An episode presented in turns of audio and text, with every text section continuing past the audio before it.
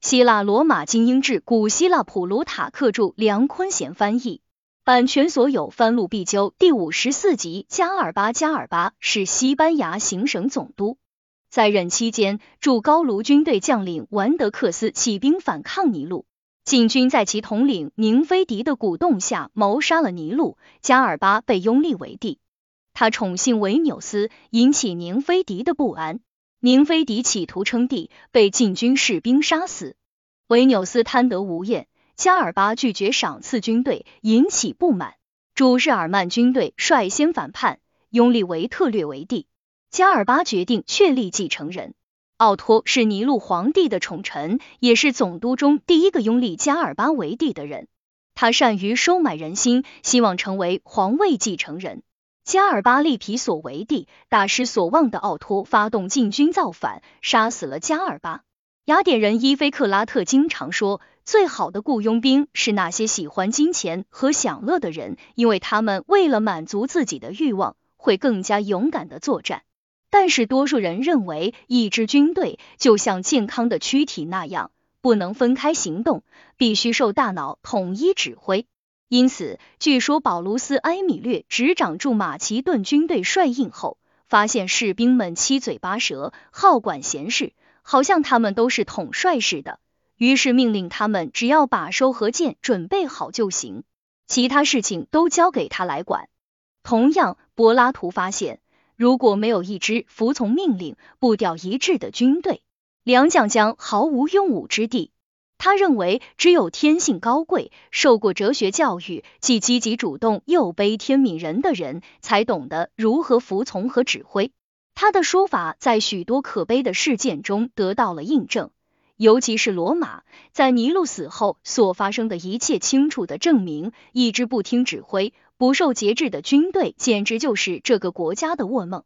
德马德看到亚历山大死后，马其顿军队漫无目标的行动。将之比喻为瞎了眼的独眼巨人，但是罗马帝国的灾难类似传说中造反的巨人，国家撕裂，战成一团。这种情况的出现，并不全是因为那些被拥戴为皇帝的人野心勃勃，更多的是因为士兵们贪婪好战。皇帝走马灯似的换，就像后一个钉子挤掉前一个钉子那样。佩莱人亚历山大统治帖萨利只十个月即被刺杀。迪奥努修讥笑他是个悲剧国王，但是罗马皇帝在帕拉提翁的皇宫，在比这更短的时间里接待了不下四个皇帝，他们就像舞台上的演员那样，你方唱罢我登场。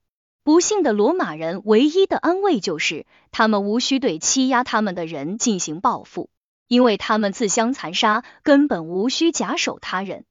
第一个倒下，也是最罪有应得的，就是那个诱骗士兵们。让他们相信换皇帝可以为他们带来巨大好处的人，他玷污了一次高尚的行动，靠收买士兵来推翻尼禄的统治，使这次起义几乎等同于叛乱。如前所述，当尼禄陷入四面楚歌，准备逃亡埃及后，卫队长宁菲迪萨比努斯和提格利努斯说服军队宣布加尔巴为皇帝，仿佛尼禄已经不在。他们许诺发给所有禁卫军士兵每人七千五百德拉克马，每个在外服役的士兵一千二百五十德拉克马，除非他比尼禄残暴百倍，拼命搜刮民脂民膏，否则将永远无法筹足这笔钱。这一许诺很快就将尼禄送进坟墓，加尔巴也紧随其后。他们为了得到赏赐而杀死第一个。不久后，又因没有得到许诺的赏赐，杀死另一个。随后，他们到处寻找愿意出这笔钱的人，终于在一次次的背叛和叛乱中灰飞烟灭。要把所发生的一切讲清楚，将需要写满一整部历史，而我只想取我所需，那就是皇帝们做了什么，下场如何，这就够了。所有人都认为苏尔皮丘加尔巴是登上皇帝宝座的人中最富有的平民。尽管他出身于塞维家族，然而他更看重自己与卡图卢斯的关系。卡图卢斯尽管是那个时代最德高望重的人，却主动把权力让给别人。加尔巴还与二古斯都的妻子利维亚沾亲，在他的帮助下，皇帝推举他任执政官。据说他在日耳曼指挥军队时表现出色，在担任利比亚总督时所赢得的声望很少有人企及。但是在成为皇帝以后，他的简朴生活和不修边幅却为他换来了吝啬的恶名，而他的严格自律就显得过时可笑。在尼禄学会提防名气大的人之前，加尔巴就被任命为西班牙总督。除了他生性温和之外，一般相信年事已高的他绝不会鲁莽行事。在西班牙任职期间，尼禄的爪牙们横征暴敛，他爱莫能助，所能做的唯有表示同情，为那些被不公正的定罪和受慢为奴的人带去些许安慰。许多讽刺尼禄的歌被到处传唱。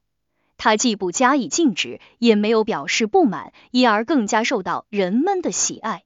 他掌管西班牙八年，在此期间，驻高卢军队的将军朱纽斯·完德克斯起兵反抗尼禄。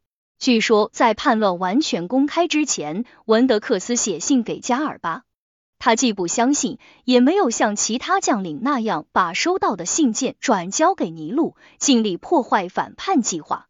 这些人后来又参与完德克斯的阴谋，证明他们和他一样居心叵测。最后，文德克斯公开宣战，并写信给加尔巴，鼓励他称帝，统领这支强大的军队。高卢行省拥有十万名士兵，如有必要，还可以武装起更多的人。加尔巴征求朋友们的意见，有的人认为应该等一等，先看看罗马对叛乱的态度。但是他的禁卫军队长提图斯维纽斯对他说道：“还商量什么？加尔巴，质疑我们要不要继续忠于尼禄本身就是不忠。如果我们要与尼禄为敌，就绝不能拒绝接受完德克斯的帮助，否则我们就必须马上谴责他，向他发动进攻，因为他想拥戴你做罗马皇帝。”而不是暴君尼禄，因此加尔巴发布政令，确定某一天为解放日。人们广泛猜测他这样做的目的。那一天到来时，大广场上聚集了大批希望改朝换代的人。他刚一在主席台上出现，立即被一致拥立为皇帝。他没有立即接受皇帝称号。而是猛烈抨击尼禄，痛悼那些被尼禄杀害的罗马显赫人物，表示他将为国效命，但不是以凯撒或者皇帝的名号，而是作为罗马元老院和罗马人民的副将。文德克斯拥戴加尔巴乃是精明之举，这一点尼禄亲自作证。他对文德克斯不屑一顾，认为高卢不足挂齿。但是，当他听说加尔巴起兵消息时，立即把餐桌掀翻了。当时他刚沐浴毕，正要坐下来用早餐，元老院宣布加尔巴为公敌。为了给自己的朋友们鼓气，尼禄打趣道：“我正需要高卢这样一个战利品，这可是个合法发财的大好机会。现在加尔巴已经成为公敌，我可以立即把他的财产没收卖掉。”他真的把加尔巴的财产拍卖了。加尔巴听说后，立即也把尼禄在西班牙的财产拍卖。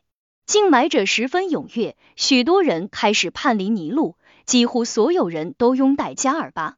只有非洲的克劳迪马克和驻高卢的日耳曼军队统帅维吉纽斯鲁弗斯自行其事。但是他们各有各的主张。克劳迪残忍而贪婪，掠夺杀害行省居民，如今不知所措，骑虎难下。维吉纽斯统领着帝国最强大的军团，多次被黄袍加身。他宣称，他既不会称帝，也不会接受任何非由元老院选举的皇帝。这些事情起初给加尔巴造成不小的困扰，但是很快。维吉纽斯和文德克斯的军队就像脱缰之马，逼着他们展开一场大战。文德克斯手下两万高卢军队被歼，文德克斯自杀身亡。到处都在传说，所有的人都希望维吉纽斯趁着此次大捷登基称帝，否则大家将重新投靠尼禄。加尔巴大惊，写信给维吉纽斯，请求他和自己一起捍卫帝国和人民的自由。随后，他和朋友们一起退隐到西班牙的小镇克鲁尼亚，后悔自己从前过于冲动，一心只想过平时的安逸日子，不思进取。时值夏日，突然有一天黄昏时分，来了一个名叫伊克洛的解放奴，他花了七天的时间从罗马赶过来。当被告知加尔巴正在休息时，他径直往前走，推开寝室的仆人，开门直入。他告诉加尔巴，尼禄还活着，却已经不露面了。军队带头，随后是民众和元老院，共立加尔巴为皇帝。不久，消息传来，尼禄死了。来人道：“我不相信这个传言，我是亲自看到他的尸体才过来给你送信的。”这个消息立即让加尔巴再次变得炙手可热起来，人们涌入他的家门，个个都对消息的真实性言之凿凿。尽管那个送信人的速度已经够惊人的了。两天后，提图斯维纽斯带着许多人来到军营，详细传达元老院的命令。为此，他受到了提拔。加尔巴赏赐给伊克洛一枚金戒指，并赐名马基亚努斯位列解放奴之首。在罗马，宁菲迪萨比努斯一点不客气，立即将所有大权揽在手里。他认为加尔巴已经是七十三岁的老人，没等被轿子抬进罗马，估计就得寿终正寝。罗马城里的军队很久以前就和他关系密切，由于他已许以重赏，大家都把他当恩人，而把加尔巴当债务人。他独断专行，直接命令他的同僚提格利努斯放弃兵权。他以加尔巴的名义宴请前执政官和将军，同时唆使禁军向加尔巴请愿，要求任命宁菲迪为终身独任禁军统领。云老院授予他荣誉和权力，称他为国家的恩人，每日聚集到他的家里问安，请求他批准他们制定的法令，这使得他更加飞扬跋扈。很快，他在支持者的眼中就不仅可憎，而且可怕。当执政官们派出信使将元老院的法令呈送给皇帝时，他们随身携带通关文牒，各地驿站显示通关文牒后，便会快马加鞭的投递。宁菲迪对文牒上没有用他的图章以及不用他的禁军送信十分不满，他甚至考虑过如何对付执政官们，直到他们向他服输道歉，这才息怒。为了讨好民众。当他们打死落入他们之手的尼禄党徒时，他并不干预。在遇害者中，角斗士斯比克卢斯被扔到尼禄的雕像下压死，告密者阿波纽斯被打倒在地，用装着石头的车子压死。许多人被撕成碎片，有的完全是无辜的。毛里斯库是一个十分正直的人，他告诉云老院，他担心很快人们就会想念起尼禄来。宁菲迪步步接近自己的目标，并不拒绝被说成是提贝里皇帝的继承人盖约皇帝之子。据说盖约年少时与宁菲迪的母亲关系密切，他确实长得很标致，是盖约的解放奴卡利斯多和某个女裁缝的女儿。但是很明显，盖约和他母亲相好的时间太晚，使得他无法自圆其说。因而人们怀疑他的父亲可能是个名叫马提亚努斯的知名决斗士，他的母亲宁菲迪亚曾经热恋过此人，他们的长相也非常吻合。然而，尽管他承认宁菲迪亚为他的母亲，同时也把推翻尼禄的功劳归他一人，却认为他没有得到应有的荣华富贵。他在尼禄尸骨未寒时，就迫不及待的把尼禄最宠爱的女人斯波鲁斯据为己有。称他为波帕亚。即使这样，他还不满足，他要问鼎地位。他在罗马的朋友们为他秘密谋划，一些贵妇和元老院成员也在私底下帮他的忙。他还派他的朋友格利亚努斯前往西班牙观察加尔巴的动静。尼禄死后，加尔巴诸事顺遂，只有维吉纽斯鲁弗斯还在观望，这让他有点焦虑。担心维吉纽斯会听信他人的建议，自己称帝。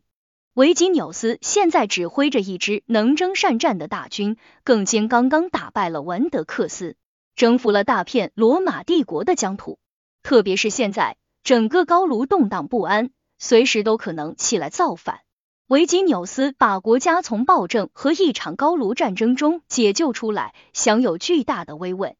尼禄死后。士兵们敦促他早登大位，有位护军甚至举着剑进入他的帐篷。让他在地位和剑之间做选择。他却初衷不改，坚持由元老院选举新皇帝。军团长费边瓦林斯第一个向加尔巴宣誓效忠。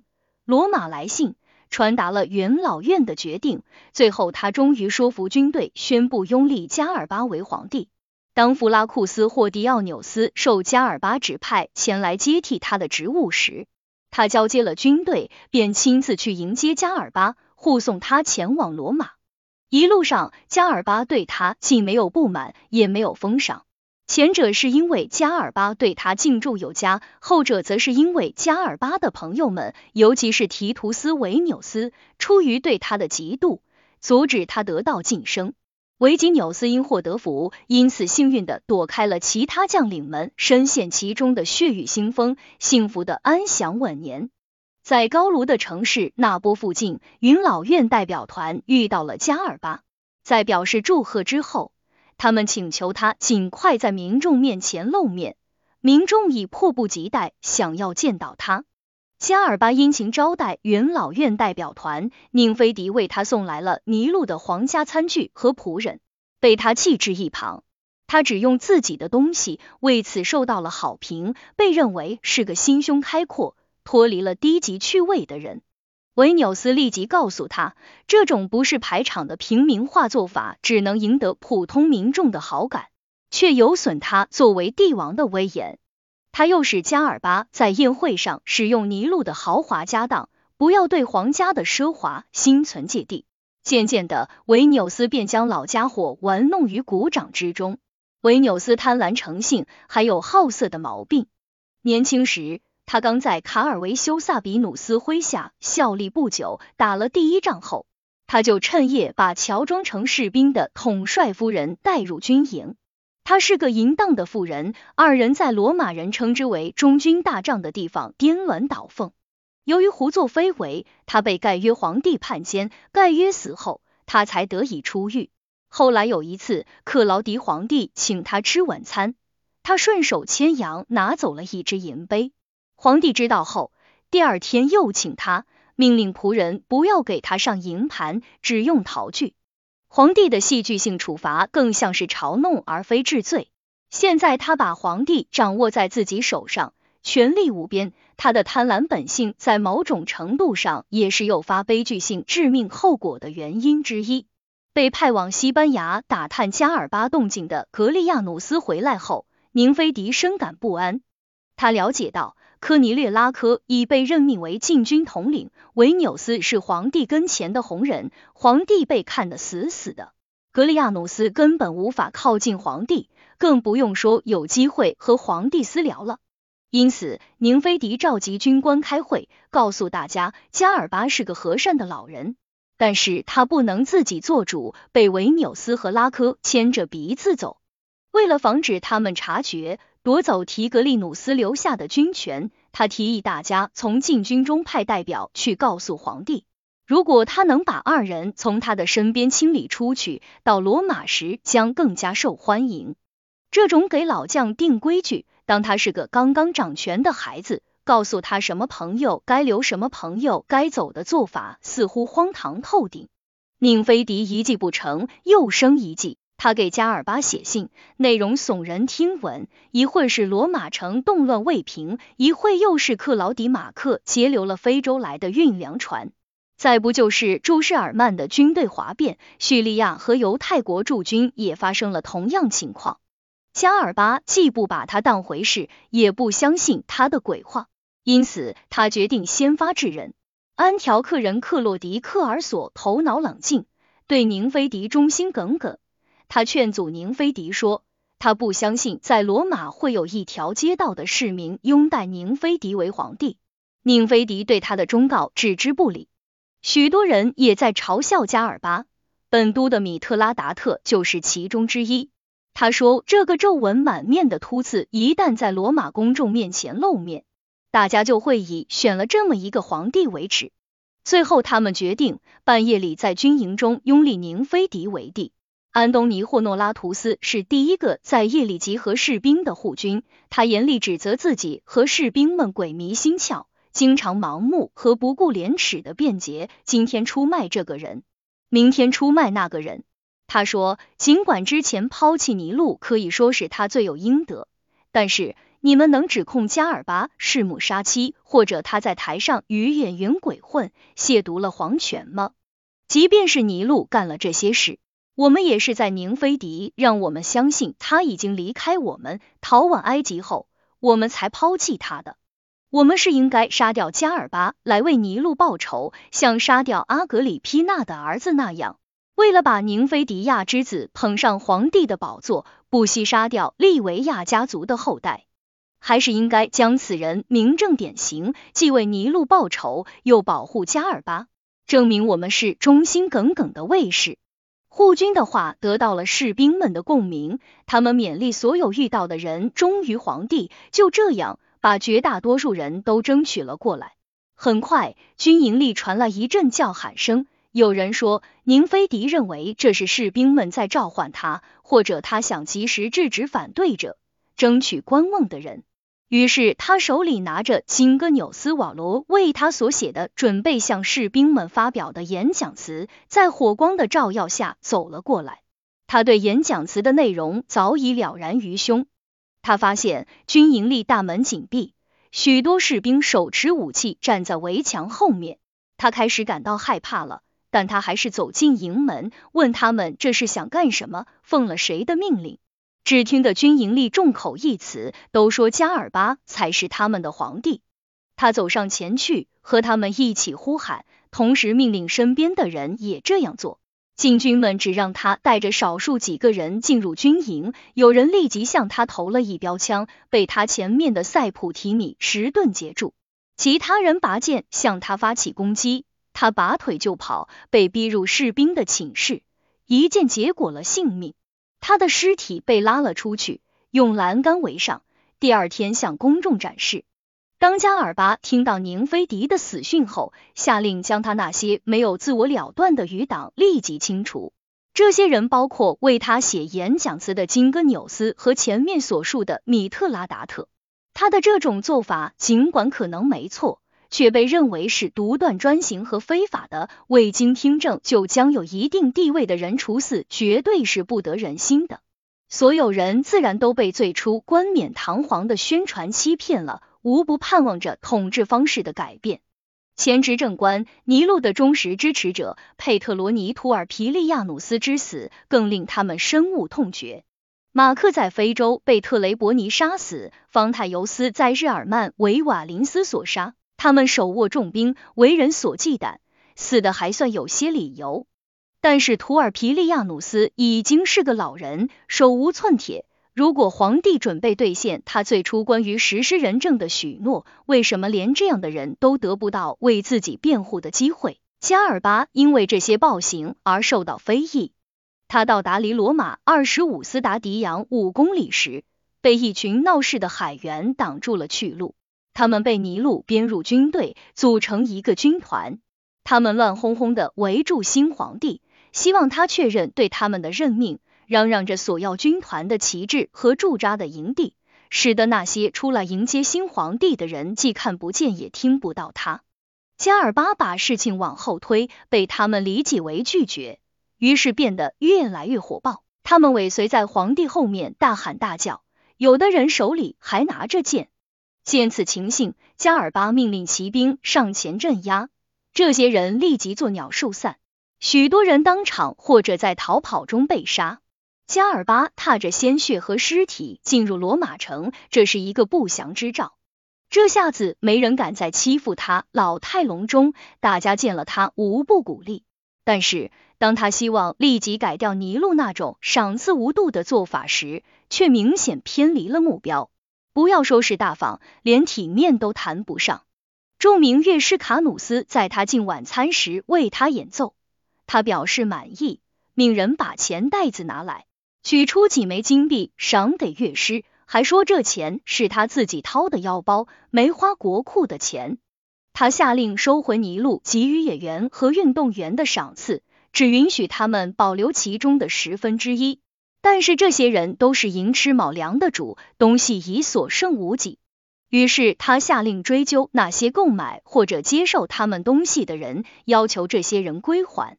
由此引来了无尽的麻烦，许多人受到了牵连，给加尔巴招来大量非议。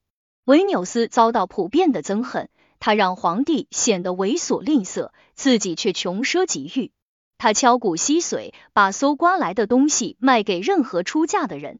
赫西沃德让我们尽情畅饮，一口饮尽桶中酒。维纽斯看到他的保护人行将就木。恨不得一下子就将他的好运全部享受完。老皇帝安此受到双重打击，首先是受到维纽斯所做坏事的伤害，其次是他想做的好事，要么被维纽斯破坏，要么被弄得面目全非。惩罚尼禄的追随者就是个例子，他杀掉了一些恶人，如赫留斯、波吕克利托、佩提努斯和帕特罗比。受到民众的热烈欢迎，看到这些人被拖过大广场，民众高兴的喊道：“这幅景象太美了，神明看了都会感到很高兴。”不过他们又说，提格利努斯是所有暴政的始作俑者，人神共怒，也应该受到惩罚。但是这位先生早有准备，用一份厚礼和一个许诺搞定了维纽斯。图尔皮利亚努斯的唯一罪行就是他对尼禄这样的统治者忠贞不二，但是他却不能被放过。而那个把尼禄变成暴君，随后又把他抛弃和出卖的人却活了下来。这证明维纽斯手眼通天，只要你有钱给他，什么都不用怕。民众热切希望看到提格利努斯被明正典刑，从未停止过在剧场和体育场上发出请求。最后。皇帝干脆发了个敕令，宣布提格利努斯患有消耗性疾病，行将就木，希望大家别逼着皇帝干残暴不仁的事。为了嘲弄不满的民众，提格利努斯举行了一场盛大宴会，并举办感恩祭祀活动，庆祝自己身体康复。用餐毕，维纽斯离开皇帝的餐桌，带着他双居的女儿找提格利努斯狂欢去了。提格利努斯送给维纽斯女儿两万五千德拉克马做礼物，并命令他的大姨太把自己脖子上的豪华项链取下，戴到维纽斯女儿的脖子上。这串项链的价值达一万五千德拉克马。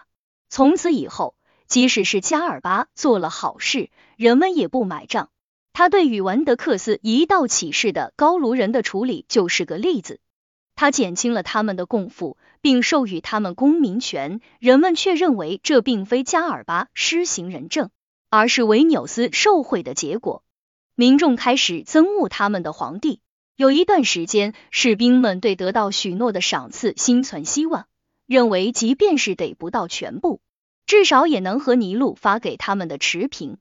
加尔巴听到他们抱怨，便拿出统帅的做派，高调宣布。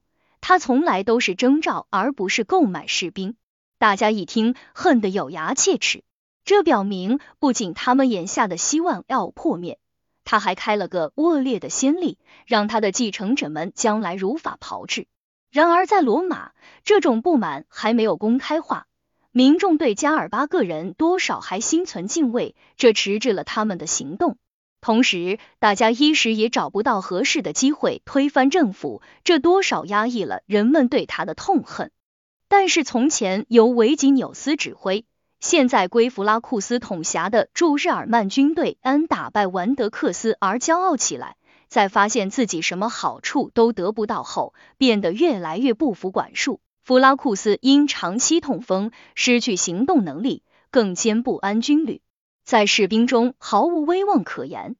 在一次庆典中，当轮到军官们安息灌注皇帝健康快乐时，普通士兵们开始大声议论。军官们表示祝福，士兵们应声道：“如果他配。”维特列辖下的军团也发生了类似的不敬事件。加尔巴代理人的情报不断送来，引起了加尔巴的恐慌。他担心自己不仅年老。而且没有继承人，会因此受到鄙视。于是他决定收养一个年轻贵族为继子，将来承袭帝位。在罗马城中有个名叫马克奥托的人，此人出身显赫，但是从孩童时起就过着骄奢淫逸的生活。荷马在史诗中多处称呼帕里斯为金发海伦的爱人，仿佛他身无长物，必须靠女人的美貌来为自己脸上贴金。在罗马，奥托也是靠他与波帕亚的婚姻而出名。当波帕亚还是克里斯比努斯的妻子时，尼禄便爱上了他。但是由于当时尼禄对自己的妻子还有一丝敬意，加上敬畏自己的母亲，于是便让奥托替自己去勾引她。奥托生活糜烂，因此而受宠于尼禄。当奥托调侃尼禄吝啬小气时，尼禄乐不可支。一天，尼禄喷了一种名贵的香水，给奥托也喷上了一些。第二天，奥托宴请尼禄，突然从金质和银质的水管中喷出同样的香水，像流水一样洒向房间的各个角落。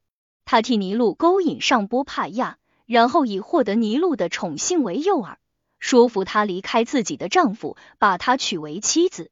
后来他又不愿意与尼禄共享，据说他的嫉妒心让波帕亚十分高兴，甚至有时候奥托不在，他也拒绝尼禄靠近。也许他是不想让他感到厌倦，或者如某些人所说的，尽管他愿意做皇帝的情人，却不想真的嫁给他，因此奥托不无性命之忧。但是很奇怪。尼禄为这场婚姻杀死了自己的妻子和姐妹，奥托却逃过一劫。塞内卡是奥托的朋友，他说服尼禄打发奥托以司法官身份出任滨海行省卢西塔尼亚的总督。奥托对治下的臣民十分友善，他很清楚对他的任命不过是一种体面的放逐而已。加尔巴造反后，奥托是行省总督中第一个投靠过来的，他带上所有的金银器皿。准备用于铸币，还把适合招待君王的仆人统统带上。他对加尔巴忠心耿耿，显示出罕见的领导才能。他很善于溜须拍马。当加尔巴到罗马即位时，有好几天，他和加尔巴同乘一辆马车，一路走来，他和维纽斯也混熟了。他又是和维纽斯说话，又是送礼物，甚得维纽斯欢心。尤其是他尊维纽斯为老大。从而巩固了自己在皇帝面前老二的地位。他做的比维纽斯成功的地方在于他避开了人们的憎恶和嫉妒。他无偿的帮助所有请愿者，对所有人，尤其是军人，都十分礼貌和友善。他帮助许多人获得了晋升，有的职位他是直接从皇帝那里拿到的，有的是靠维纽斯以及两位深受皇帝宠幸的解放奴伊克洛和亚细亚提库斯的帮助获得的。这些人都是宫中的实权人物。当他宴享加尔巴时，会给每个执勤的禁军额外发一枚金币，名为孝敬皇帝，视为损害皇帝的威望，收买军心。当加尔巴讨论继承人问题时，维纽斯推进奥托。他这么做并不是无条件的。如果加尔巴利奥托为影子和帝国继承人，奥托就必须娶维纽斯之女为妻。但是加尔巴在所有行动中总是以个人利益服从国家利益，选择接班人不图取悦自己，只为增进罗马人民的福祉。确实没有迹象证明他准备选择奥托，哪怕只是作为他的私人财产继承人，因为他深知奥托挥霍成性，已经欠下了五千万德纳里的债务。因此，他听完维纽斯的建议后，一言不发，轻轻的把自己的决定搁置起来。他任命自己为执政官，维纽斯为他的同僚。大家都认为他会在新年伊始宣布接班人选。士兵们最期待的，无非就是奥托能被宣布为继承人。就在加尔巴还在反复斟酌继承人选之时，日耳曼发生兵变，打断了他的计划。士兵们普遍因加尔巴没有兑现许诺给他们的好处而憎恨他。不过，他们找了个更加冠冕堂皇的理由，那就是维吉纽斯鲁弗斯被不体面的剥夺了职务，与他们作战的高卢人受到重赏。而那些拒绝与文德克斯合作的人却受到处罚。加尔巴似乎只对文德克斯一人感恩戴德，在他死后为他举行各种悼念活动，仿佛自己能当皇帝全是他一人的功劳。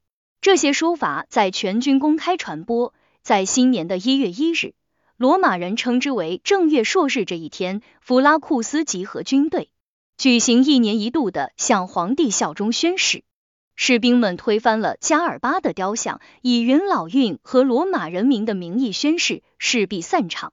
军官们担心军队陷入无人管的状态，甚至发生兵变。有人站出来说道：“弟兄们，如果我们不要现在的统帅，却又不另立一个，那我们会变成什么样？这与我们既不要加尔巴，又拒绝服从任何人有何区别？”弗拉库斯不过是加尔巴的影子，留他无用。但是夏日耳曼军队的将领维特略距离这里只有一天的路程。他的父亲曾经担任监察官，三度就任执政官，在某种程度上是克劳迪皇帝的副手。他那受到某些人非议的贫穷，正是他诚实伟大的表现。我们选择他吧，让所有人都知道，我们比西班牙人和卢西塔尼亚人更懂得选个好皇帝。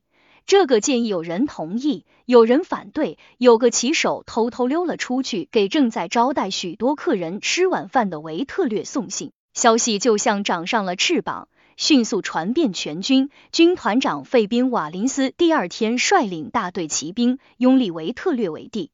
迄今为止，维特略一直拒绝称帝，宣称他害怕承担这样的重任。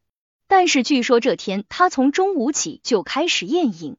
酒足饭饱后，终于做出让步，同意接受大家称他为日耳曼尼库斯。不过他拒绝接受凯撒称号。弗拉库斯手下的士兵立即把刚刚向元老院和人民所发的誓言抛到脑后，宣誓效忠维特略皇帝，任其驱使。维特略就这样在日耳曼被拥立为帝。消息传到加尔巴耳朵里，他不再对立储一事犹豫不决，但是他知道。他的一些朋友支持多拉贝拉，绝大多数人支持奥托，这两个人他都不同意。他突然出人意料的派人去找皮索。皮索是克拉苏和斯格里波尼亚之子，父母死于尼禄之手。他品德优秀，最突出的是性格严肃稳重。他出发前往禁军营地，宣布立皮索为帝，继承皇位。但是就在他即将出发的时候，天空中出现了许多征兆，他向士兵们发表演讲，既有现场发挥，也有照稿念的。这时，军营乃至整个城市雷电交加，大雨滂沱，证明上天对他的选择并不满意，因而不会有好的结果。士兵们也难掩失望之情，脸有愠色，甚至到现在，他们都没有得到赏钱。提索面对这一天大的好运不为所动，这令在场目睹之人肃然起敬。奥托却难掩失望与怨恨之情。作为第一人选，离被立为储君仅有一步之遥，现在却失之交臂。在他看来，这说明加尔巴根本不喜欢自己，这让他不寒而栗。回家时心里五味杂陈，他害怕皮索，憎恨加尔巴，对维纽斯恨之入骨。他身边的卡尔代亚人和占卜师劝他别放弃希望。托勒密尤其相信他所做的一项预测，认为既然尼禄谋害不了奥托，自己反而先他而死，奥托就应该继承帝位。他认为前半部分已经应验，后半部分也不可能出错。但是最刺激他的，也许是那些在私底下因他受到加尔巴不公对待而向他表示同情的人，特别是宁菲迪和提格利努斯的拥趸们。他们惨遭抛弃，穷困潦倒，都急于向他表忠心，为他的屈辱打抱不平，鼓动他起来造反。这些人中有维图里和巴比，他们一个是副官，一个是传令官，工作是负责送信和侦查。他们和奥托的解放奴奥诺马斯多前往军营去拉拢军人，他们有的用钱收买，有的用许诺争取。他们的工作并不难做，军队早已腐败，需要的只是一个合理的借口。如果不是这样，也不会只用四天就把他们全部拉下水，引发一场总暴乱。四天，这是从皮索被立为军到他与加尔巴一同被杀中间的间隔时间。谋杀发生在第六天，罗马人称之为二月朔日前第十八天。那天早上，加尔巴在朋友们的陪同下到帕拉提翁祭神。祭司翁布里奇拿起牺牲内脏，明白无误的说，即将有大麻烦发生，皇帝将有性命之忧。奥托的阴谋就这样被神明点破，他就站在加尔巴身后，听到并看到翁布里奇为大家指出这场阴谋。他面如死灰，惶恐之情表露无遗。这时，他的解放奴欧诺马斯多跑上来告诉他，建筑师已经等在他的家里，这是请奥托去与士兵们见面的暗号。奥托借口买了一栋老房子，师傅来给卖房的人指出房子存在哪些缺陷，随后便离开了。他经由提贝里府来到大广场，广场上竖着一根镶金的柱子，那里是意大利所有道路的终点。据说在这里只有不超过二十三个人来迎接他，尊他为皇帝。因此，尽管他的精神并不像肉体那样因纵欲而衰弱不堪，本质上是个临危不惧之人。见此情形，也没有胆量再继续了。但是在场的士兵们不许他打退堂鼓，他们举着剑围住他的轿子，命令抬轿的人把他抬起来。奥托催促轿夫快走，多次念叨着。我完了，许多听到了这些话的人都不觉得害怕，而是感到惊讶。就这么几个人，居然想干这么大一件事。但是就在他们穿过广场往前走时，迎接他的人增加了大约一倍，人们三三两两加入他们的行列。他们手举着剑向禁军营地走去，所有人都称他为凯撒。守卫军营的护军马提亚利斯据说没有参与密谋，对突如其来的变故不知所措。他不敢拒绝把奥托放入营门，没有人做出反抗。许多人不明真相，他们被散布在他们中间的阴谋者有意的隔离了起来。开始时是因为害怕而服从，后来就主动加入了。正在帕拉提温做献祭的加尔巴很快得到消息。当时祭司手里还拿着牺牲，因此，即便是那些完全不相信这种占卜术的人，也开始对这一神迹啧啧称奇。人群开始逃离大广场。维纽斯、拉科和加尔巴的一些解放奴拔出剑来，挡在加尔巴身旁，提索前去召集宫中的守卫。勇敢的马留克尔苏斯被派往维普萨尼宫，召集驻扎在那里的伊吕里亚军团前来保驾。加尔巴商量是不是要出去，维纽斯劝阻，克尔苏斯和拉科极力鼓励他这样做，严厉责备维纽斯。突然，热传奥托在军营里被杀的消息，立即就有个叫茱莉亚·阿提库斯的人手里举着剑跑了过来。此人在禁军中有一定地位。只见他一边喊着他杀死了皇帝的敌人，一边推开挡在他前面的人群。他举着血淋淋的剑站在加尔巴面前，加尔巴盯着他问道：“谁下的命令？”他说：“这是他的职责所在，也是誓约的要求。”民众为他鼓掌欢呼。加尔巴坐进轿子，前往朱庇特庙做献祭，公开会见臣民。但是当他进入大广场时，风向好像突然变了。他听到了相反的消息：奥托控制了禁军，就像一般情况下那样。人多嘴杂，有人让他返回，有人让他继续前进，有人为他壮胆，有人请他小心。他的轿子像海潮那样，时而向前，时而后退。就在此时，第一个骑兵出现了，随后是重装步兵。军队穿过保卢斯宫，齐声高喊：“杀了那个庶民！”人群一听，立即跑开，但不是逃散。而是跑到柱廊和大广场上突出的地方站位，好观看即将发生的打斗场面。阿提略维吉利奥推倒了一座加尔巴的雕像，这被看作是宣战的表示。他们向加尔巴的轿子投了一阵标枪，但是都没有射中，于是便拔剑冲了上来。除了一个人外，没有人留下来保驾。太阳作证，那天在成千上万人中，只有百夫长森普罗尼邓苏斯一人无愧于罗马帝国。他从未得到过加尔巴的恩惠，却出于勇敢和忠诚站出来保驾。他举起用来承继无序兵士的藤条，厉声呵止冲上来的士兵，让他们不得冲撞皇帝。叛乱士兵与他短兵相接，他抵抗了很长时间，终因膝盖受伤而倒地。加尔巴的轿子停放在一处叫做拉库斯库尔提的地方，叛军冲上来，举剑便刺。当时他躺在地上，身上还穿着胸甲。他主动露出脖子，对他们说：“刺吧，只要对罗马好，他的腿和胳膊多处受伤。”据多数人说，他最后被来自第十五军团的卡穆留斯一剑穿喉；也有人说杀他的人是特伦提，还有人说是勒卡纽斯，更有人说是费宾法卢卢。据说他砍下加尔巴的头，包在衣服里带走。加尔巴秃头，手抓不住，但是那些和他在一起的人不许他把头颅包住，要他向大家展示自己的勇敢行为。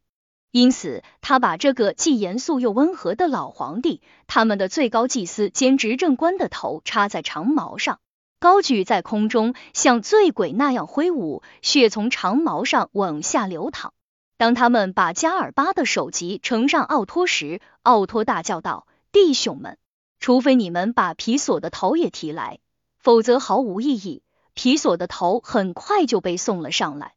这位年轻人受了伤，被一个叫穆尔库斯的人追上，杀死在维斯塔神庙附近。提图斯维纽斯也被干掉了。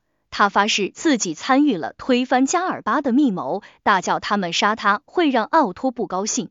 然而他们还是砍下了他的头，连拉科的头一起被送到奥托那里去请赏。正如阿奇洛克所说的，六人七人被杀死，千人万人争功绩。许多没有参与谋杀的人把他们的手和剑沾上血，拿给奥托看，上书请求封赏。这些人中不下于一百二十人，在后来被甄别出来，维特略将他们全部处死。马留克尔苏斯也来到军营，许多人控告他鼓动军队帮助加尔巴，要求将他处死。奥托不想杀他，却又不敢明确拒绝，于是奥托声称有许多事情需要了解。不想马上处死他，下令把他关起来，交给最信任的人看管。云老院立即开会，云老们就像换了个人似的，又好像他们从前的誓言是发给其他神明一样。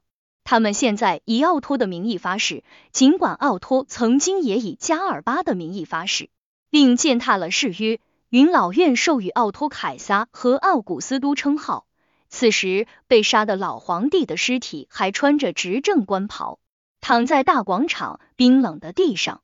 死者的头颅对大家毫无用处。维纽斯的头被以二千五百德拉克马卖给了他的女儿，提索的头被他的妻子维拉尼亚领了回去，加尔巴的头被交给帕特罗比的仆人，在受到百般侮辱后，被扔进一处名叫塞索里翁的地方。这里是那些被皇帝下令处死的人通常的抛尸地。经奥托批准，加尔巴的尸体被普里斯库赫尔维迪运走，由他的解放奴阿尔鸠斯连夜下葬。这就是加尔巴的生平。单论身世或者财富，罗马人中含有其匹；若二者合一，他超过一切罗马人。他历经五帝，声望卓著，推翻尼禄完全靠的是名气而非武力。在所有参与废除尼禄的人中，有的被公认为没有资格问鼎地位，有的则主动退出角逐。加尔巴被授予尊号，他接受了。文德克斯借他的名而起事，从前这被认为是叛乱，由于出了个适合继承大统之人，叛乱就变成了内战。他认为自己并没有主动问鼎皇位。完全是被人黄袍加身，因此在对待那些被宁菲迪和提格利努斯哄着走的禁军们时，他的态度和从前斯基皮奥、法布里奇以及卡米卢斯对待其指挥的罗马军队毫无二致。然而他年事已高，在治军方面，他确实是一个老派的干才，但是在其他方面，他完全听信维纽斯、拉科和他的解放奴。